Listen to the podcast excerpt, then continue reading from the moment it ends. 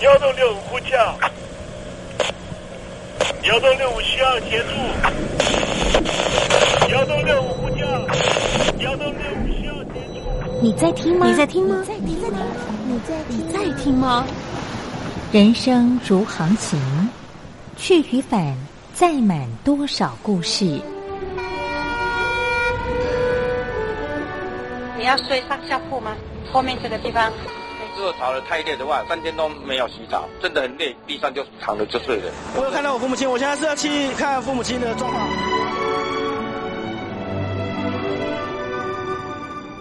聆听故事湾，让每个故事找到属于自己的码头。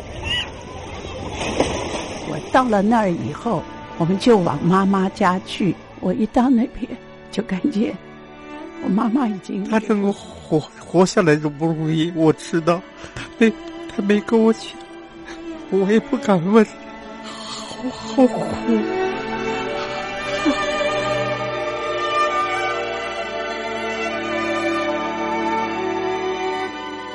聆听故事湾，聆听故事湾。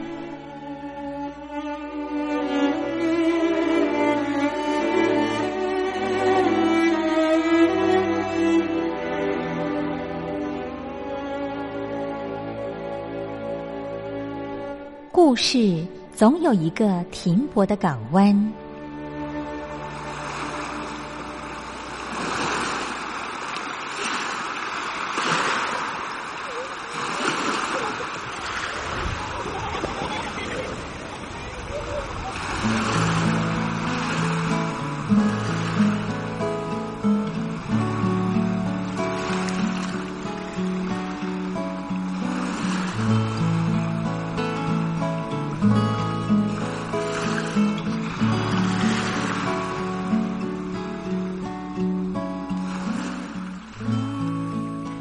三四五六七七六五四三二一，大陆听众朋友您好，我是您的好朋友东山林，在台北问候您。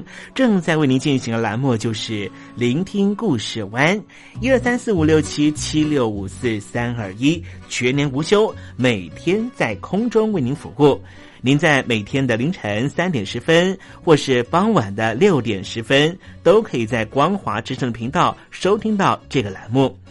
聆听寰宇趋势，不用太多解释，因为聪明的你心中自有诠释。亲爱的听众朋友，我们的节目早晚各一次，听众朋友你可以选择最适宜的时间，和东山林共度这短暂的五十分钟的时光，就在光华之声的频道空中相见。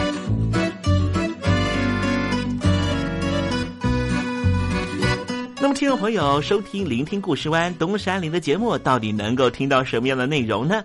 尤其啊，我们环宇全世界，焦点放到神州大陆啊，光是整个中国大陆呢，就有将近九千家不同的大大小小的电台了。我们的节目到底有什么不一样的地方呢？嗯，让东山林自吹自擂一下吧啊。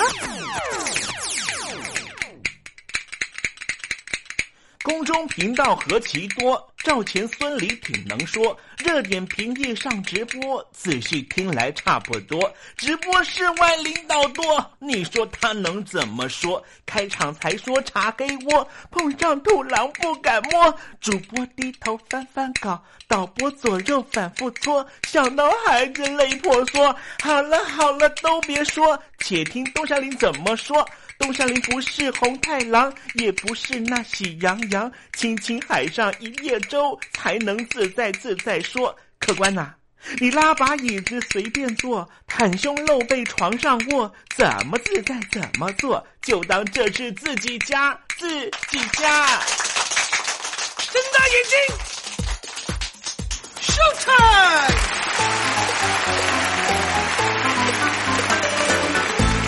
time！Hello，听众朋友你好，我是你的好朋友东山林，在台北问候您。正在为您进行的栏目就是聆听故事湾啦。为什么节目的开场要这样的隆重呢？因为在凌晨三点钟的时候才进行我们的节目啊。听众朋友可能正在打瞌睡之中，或是呢在睡梦之中，所以呢要赶快把听众朋友呢让那瞌睡虫踢到九霄云外啦。听众朋友，今天的节目非常的精彩，千万不要错过喽。那么精彩的内容到底包含了什么呢？赶快让东山林为您报告。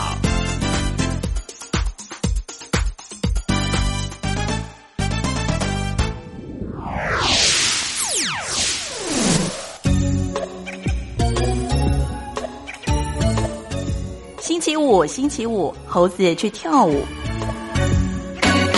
我想听的朋友呢都知道哈，瑞林东山林呢是一个啊，这个讲话也不太隐瞒的人了哈。你们都知道哈，我并不是住在台北市的所谓的蛋黄区哈，我是住在市郊啊，而且呢，这个每天通车呢大概都还要四五十分钟的时间哈。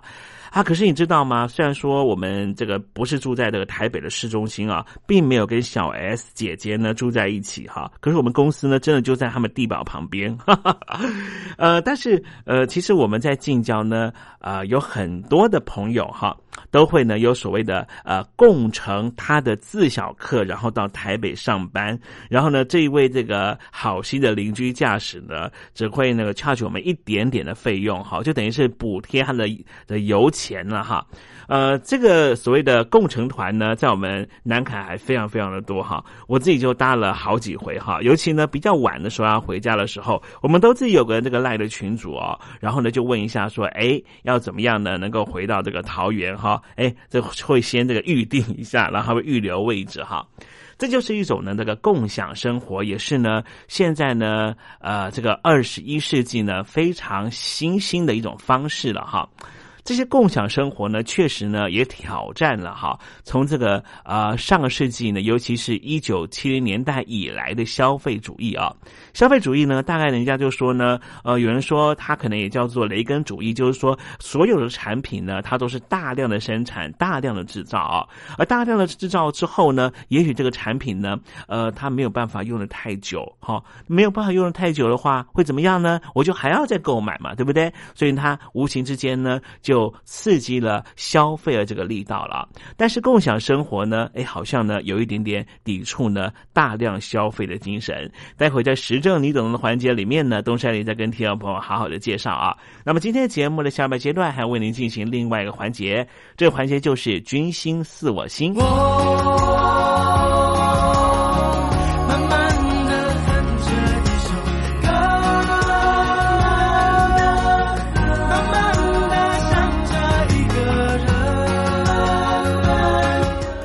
想谈恋爱吗？在爱里可以慢慢爱，不在爱里那就等待，因为等待是爱情的一种方式。天气已经冷了，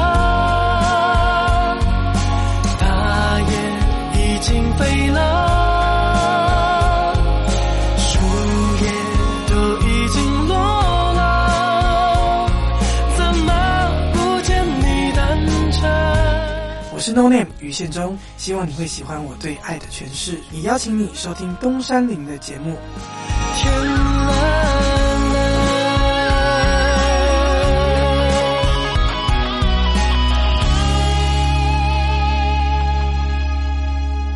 现在请习近平同志讲话。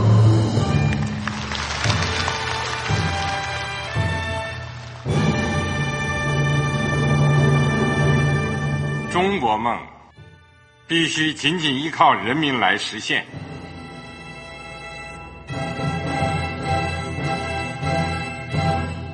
好国民得关心家事、国事、天下事。呃，谢谢发言人。我们注意到啊，现在那个外面有很多关于前中央政治局委员周永康的一些消息和报道。我不知道发言人对这个事情有没有什么可以呃透露、可以披露的。国家对于公事啊。不是什么东西都要公示的，我只能回答成这样了，你懂的。那么作为天津市来说，每年要偿还的这个公路建设的贷款量有多大？哎，这个郝国民，这个偿还得回避时政敏感议题，因为他这个。这个事儿我就不好再说太细。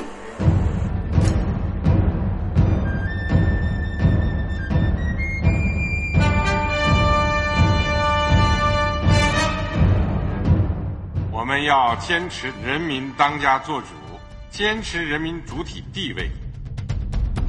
任何官方不宜说太细，期望您体谅的话题，尽在时政，你懂的。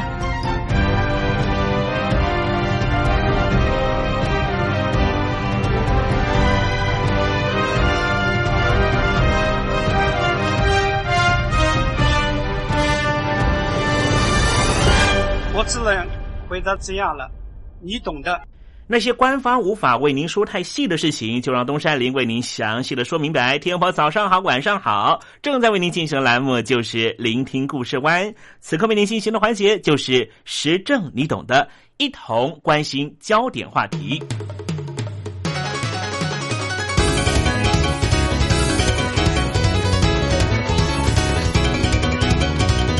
一九九七年的亚洲金融风暴，二零零八年的美国次贷风暴，一直到了二零一五年下半年的全球大股灾，海峡两岸股市都是一泻千里。传说中的经济成长率，两岸都面临到了许多各自的关卡。总归一句话，就是经济不好，经济不好，各媒体涌入一片倒的声浪，要大家多多消费。理由就是需求不足，让产能过剩，多多消费才能够挽救经济。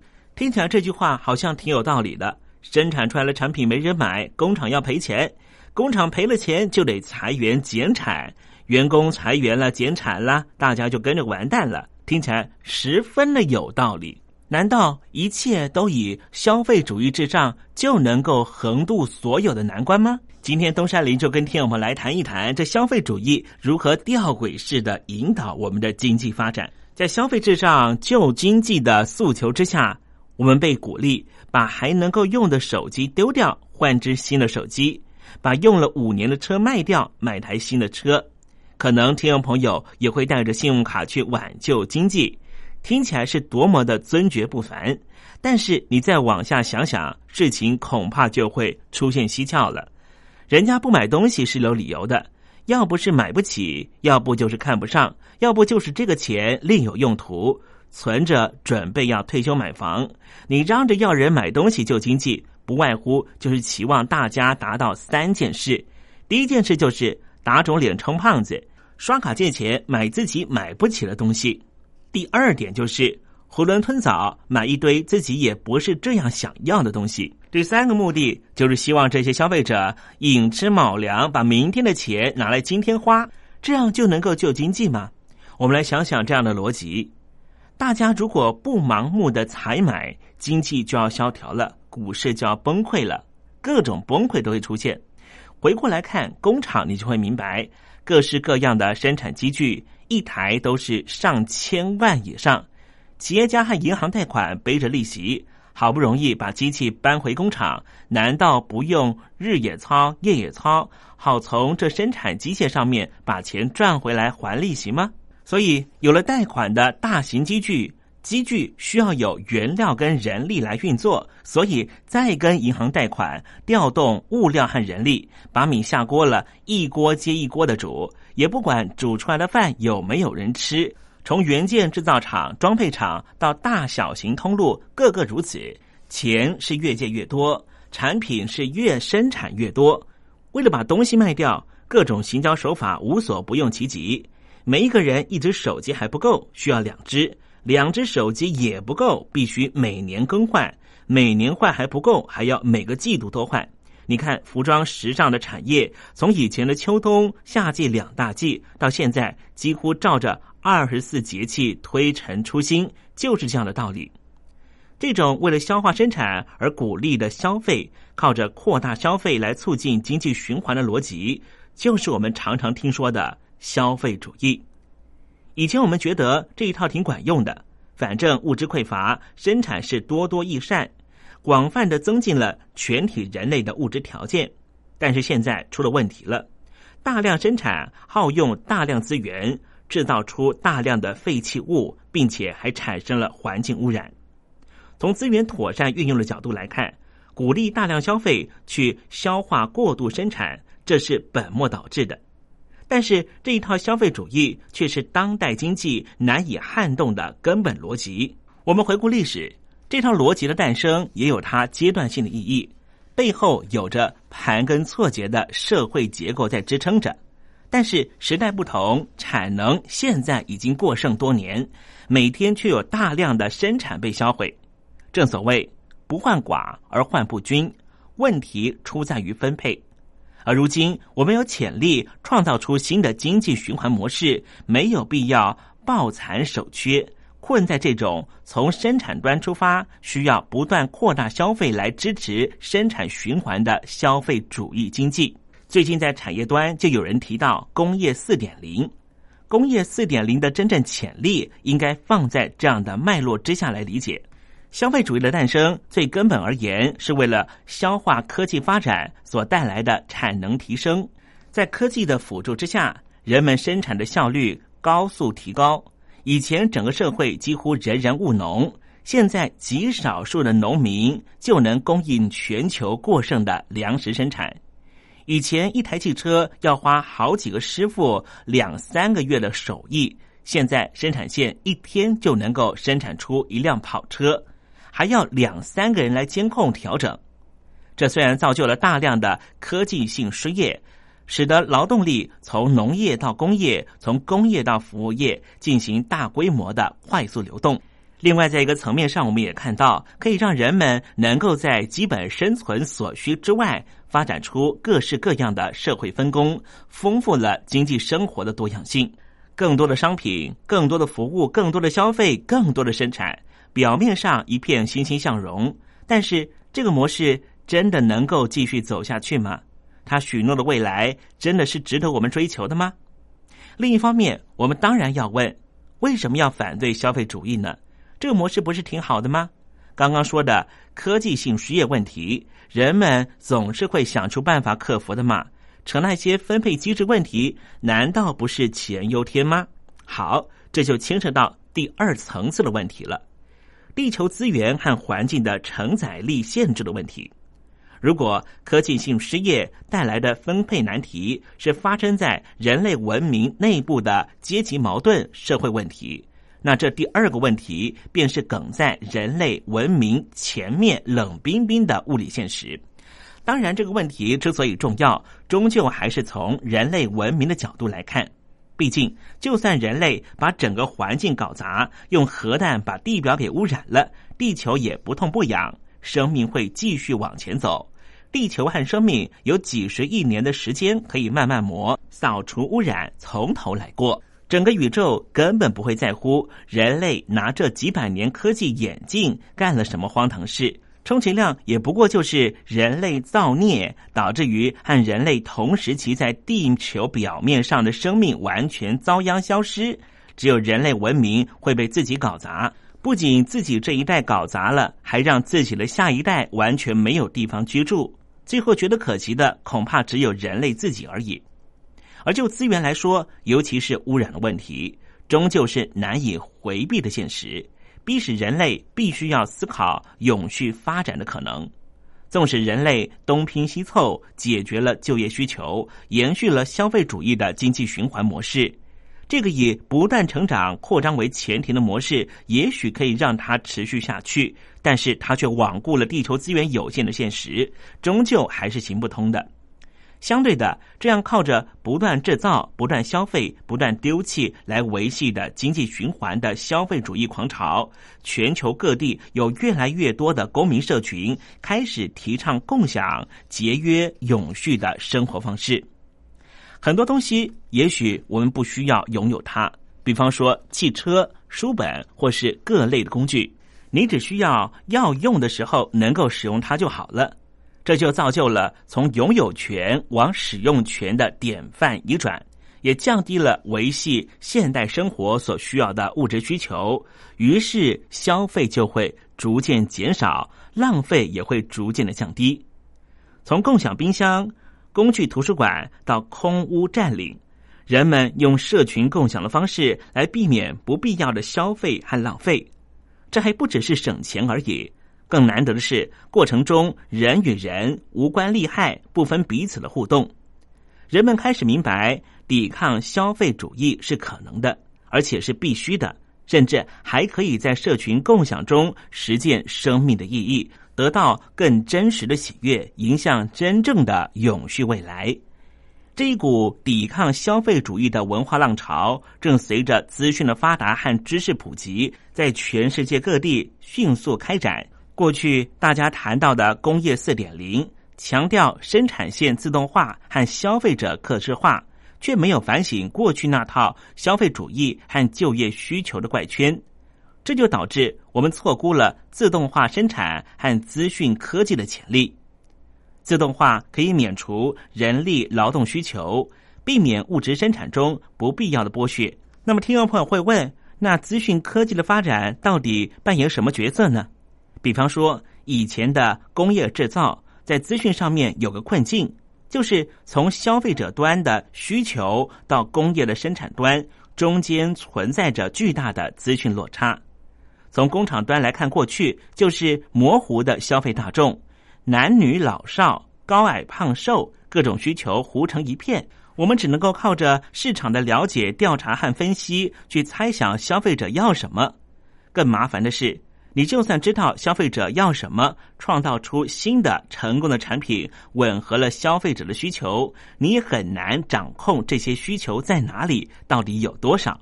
于是你要么就硬着头皮去卖，没有那么想要的人，想办法说服他买账；已经买账的人，说服他再多买一个。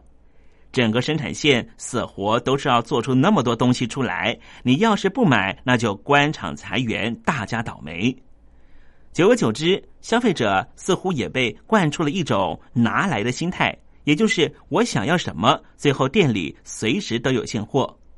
生产端和通路商也得配合这种拿来的心态，过度生产、过度补货，然后当然就是大量丢弃。在北欧这些先进国家，甚至已经严重到必须要立法惩罚，避免厂商的浪费现象。但是，资讯科技现在越来越发达。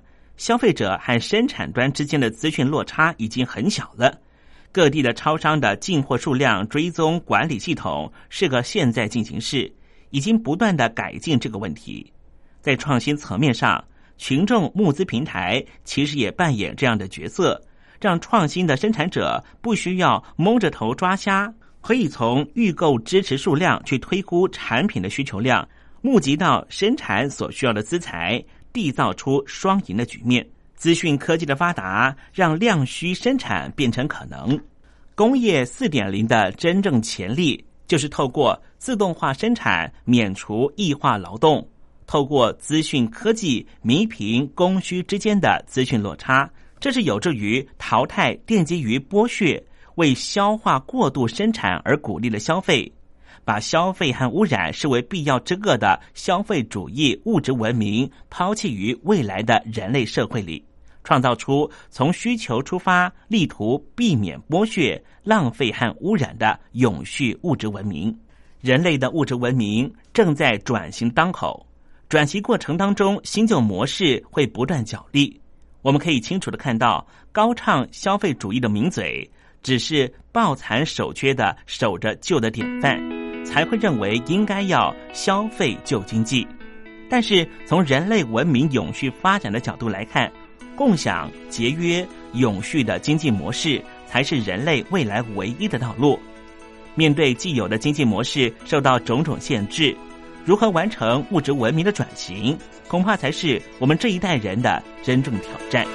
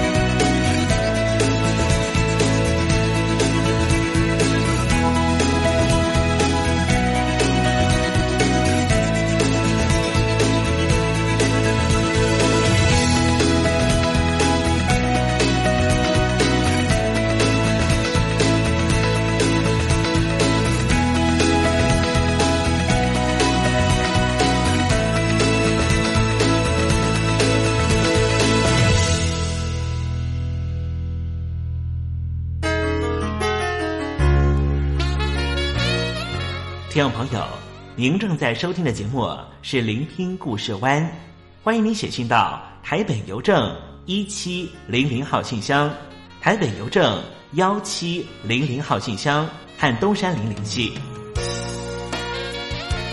东山林就是东边的山里有只麒麟的东山林，东山林等候您的来信哦。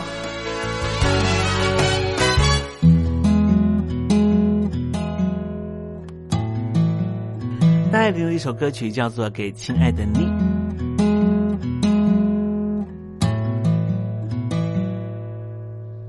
闭上眼，我看见小时候那个很单却爱唱歌的你，一直活在被期待里，一路上倔强的你。总看着远方，忘记了自己，一次又一次的哭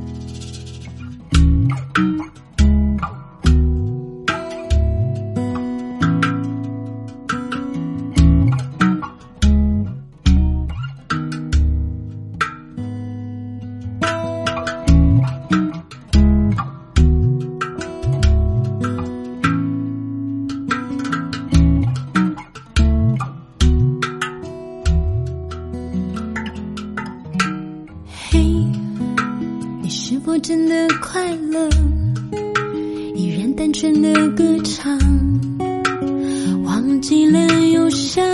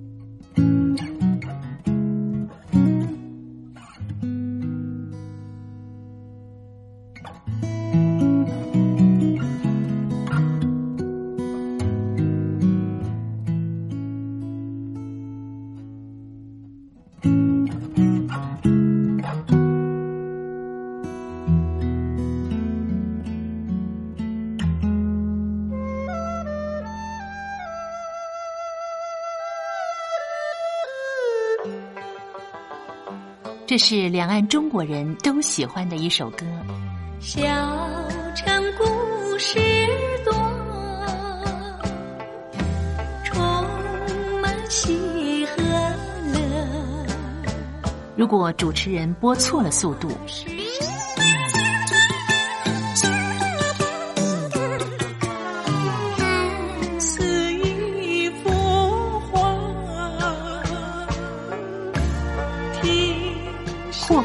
慢的走调歌曲，都不是听众喜欢的。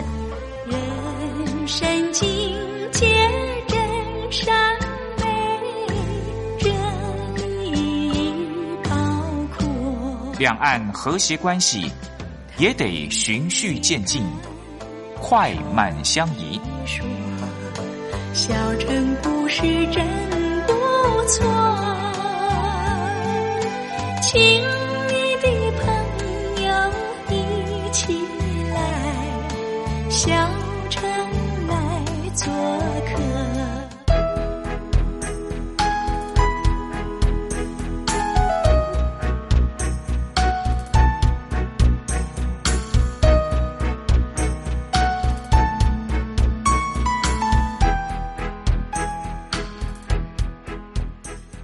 生活中少不了知性的真，生活中少不了理性的善，生活中也少不了感性的美。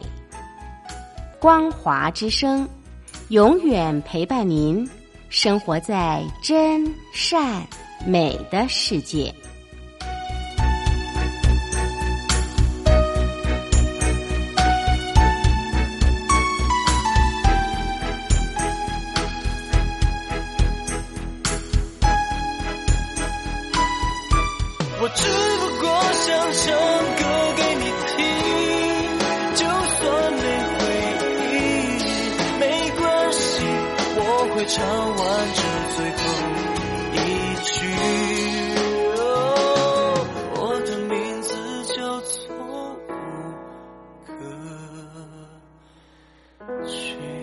大陆的听众朋友，你好，没错，我就是吴克群。不管你现在在做什么，不管你现在在哪里，吴克群和光华之声在台北问候您。我只不过想唱歌给你听，用尽我全力，一首歌。这里是光华之声。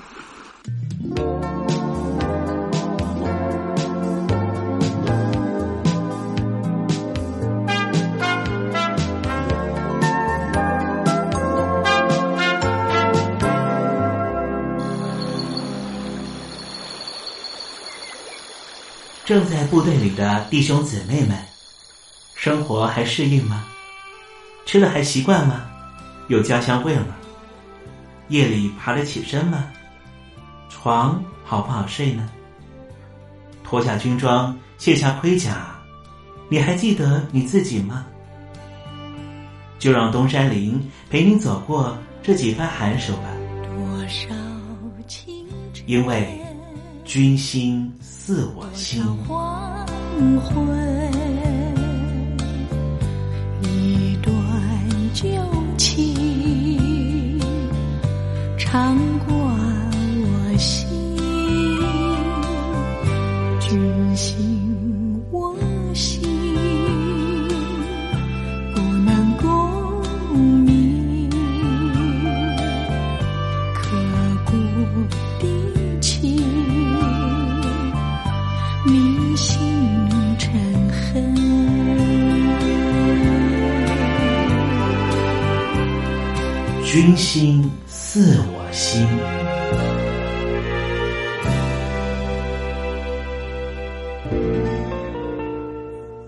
许多人都在追求刻骨铭心的爱情，但是，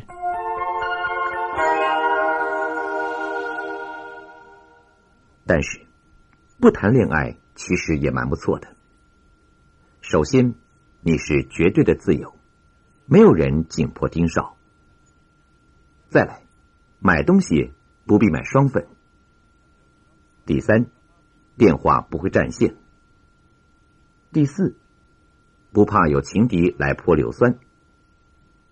第五，不用买花送礼物，可以省很多钱。第六，可以大大方方看街上的美女。不过，最重要的是，不谈恋爱，也就没有情变的烦恼。刚才所讲的不谈恋爱的七个理由。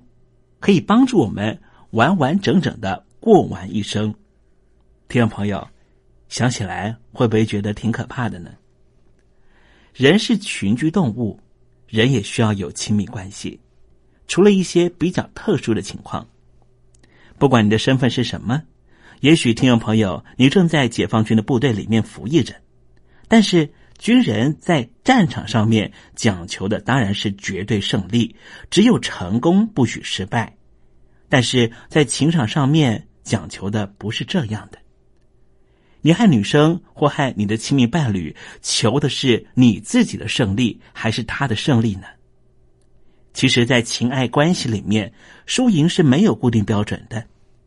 我想，应该要像开展两岸关系一样，努力追求双赢的局面吧。谈到爱情如何互动，两人在爱情关系里面到底要如何的？你退一步，我进一步；我退一步，你进两步呢？我们今天特别邀请到的是，也是东山林以前的世新大学的学姐。先前她经营了元神出版社，不过她已经离开人世了。在生前，东山林曾经和曹永芳女士有非常深层的访问。我们请曹女士告诉我们，到底要如何进行着爱情的攻防战吧。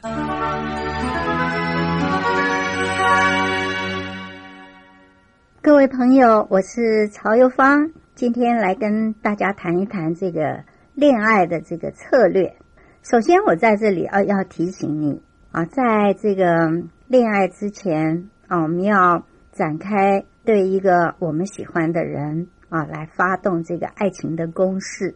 那么，在你开始之前呢，我要提醒你哦，不管是男孩子、女孩子，都一样紧张。所以你在很紧张的时候，你想想那女孩子跟你一样紧张，可能你就不会那么紧张了。但是呢，恋爱你想要开始的话呢，啊，你虽然紧张，虽然恐惧，虽然担心，可是呢，你还是得采取行动。啊，那么恋爱想要展开的话，唯一的要诀就是行动，行动，行动。所以你不用害怕展开行动。可是恋爱呢，它还是有一些方法跟这个策略的啊。它跟读书跟工作一样啊，就是说你虽然害怕，你要展开行动，可是这行动也不能很盲目啊。所以你平常呢，要多看看这个关于爱情的书啊，修一修这个爱情学。同时呢，也要在自己的这个脑袋里面输入一些这个锦囊妙计备用啊。电脑界有一句名言啊，就说你要输入勒色的话，你输出来的就是勒色。所以你平常输进去的是这个锦囊妙计啊，所以你到时候就有这个妙计可用了。那么至于怎么样来邂逅一个我们喜欢的人呢？那我觉得。最最最有效的办法，你是要培养自己多方面的这个兴趣，然后到各种场合啊去参与活动，这么你就有机会啊交到志同道合的朋友，而且机会会不少的。同时呢，大家记得啊，这个缘分并不是光去找算命的啊，说哎呦我们是不是有缘分呐？缘分啊不光是靠巧合，你得有勇气，你得有。机智啊，那么你还要采取行动。同时呢，啊，你心胸要开放，不能说，哎呦，我只喜欢长头发的女孩子啊，我只喜欢身高一六五的女孩子。我想这样就设限太多了。同时呢，心胸开阔之外呢，啊，你还得脸皮啊不能太薄了啊，你脸皮太薄了，你一定不能展开行动的。同时呢，啊，谈恋爱还要得有一点粘性啊，不能太粘，可是也不能太不粘，否则啊，你这个恋爱一定不可能啊，这个成功，同时也没有机会展开的。那总而言之啊，一句话就是要主动出击啊，才不会痛失良缘啊，你绝对不会后悔你没行动，而是后悔你没有行动。所以好好的来展开一场恋爱吧。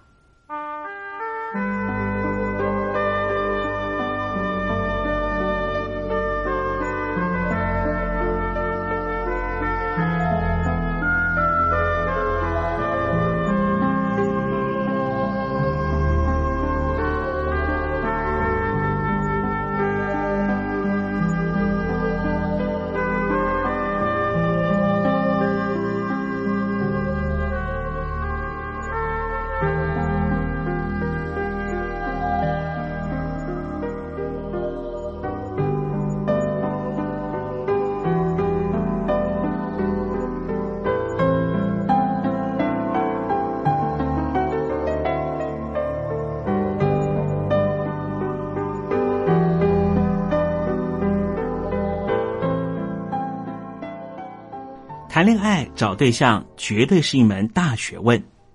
刚才曹芳告诉我们说，找对象必须要先懂得如何找到那个可以找到对象的地方。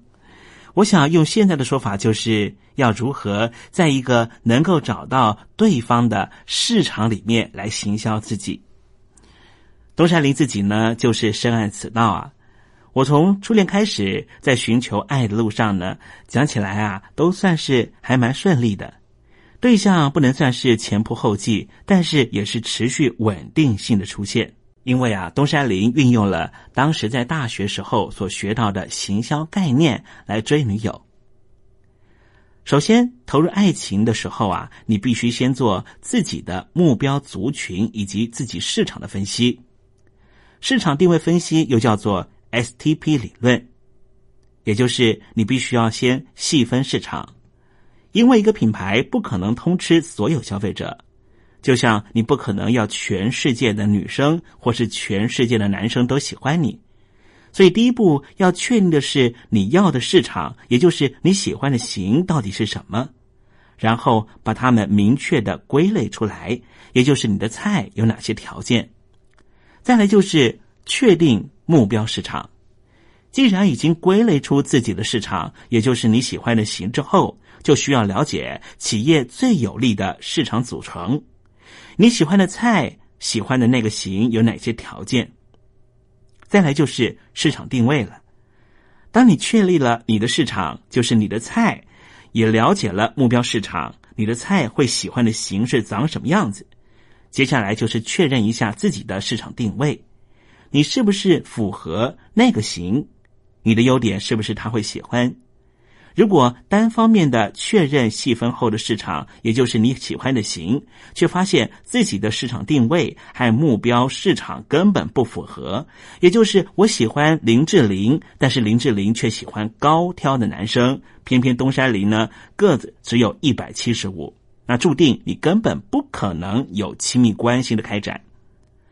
当我们了解了自己的市场定位之后，接下来就是行销策略了。你必须要知道消费者需求。你是不是常常思考自己哪里不好？为什么对方不喜欢我？或是自己明明还不错，为什么没有对象？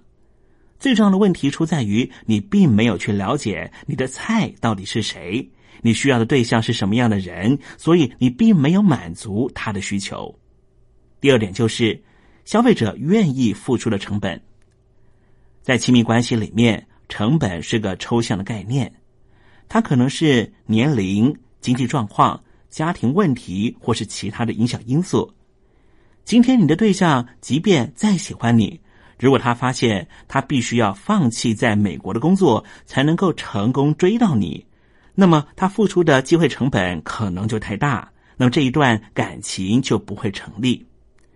再来就是购买商品的便利性，恋爱的便利性在于彼此的距离，你的生活范围到底和他近不近？可能离他公司太远，或是你的上班时间和他的上班时间根本斗不拢，种种因素就会影响到产生的触及率。也就是暧昧没办法发生，彼此的火花当然就会被不方便性完全的磨损消失。再来就是沟通了，恋爱中最重要的影响要素就是沟通。当然，沟通这是一门非常深奥的学问，今天东山林就没办法跟大家多加说明了。总而言之，在一个爱情市场上面，你必须要成功的行销自己。之后，后面的经营当然是要打持久战了。东山林希望大家都能够越来越爱，越来越顺利，最后能够抓住幸福的顶点，好吗？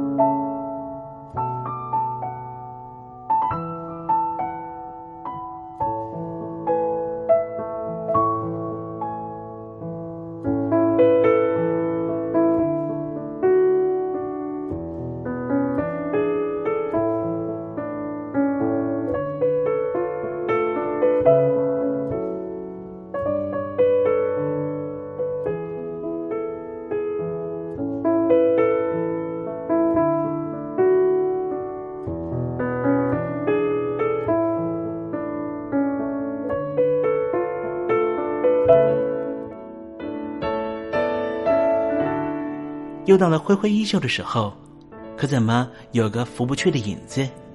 原来是明月高挂起风了，风中都是你。今天的短暂相遇，东山林已经想方设法的营造出月圆花好。亲爱的，你还满意吗？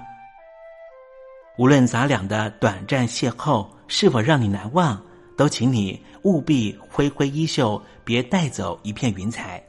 因为东山林不想成为你明日的羁绊，清空行囊才能够收集更多精彩，也才能够他日再与东山林分享你那一路上的风光，不是吗？好了，不要泪眼婆娑了，不要耽搁您的行程了，东山林要跟您说再见了。无论明天你在何方，东山林在台北，祝您一路平安，一路喜乐。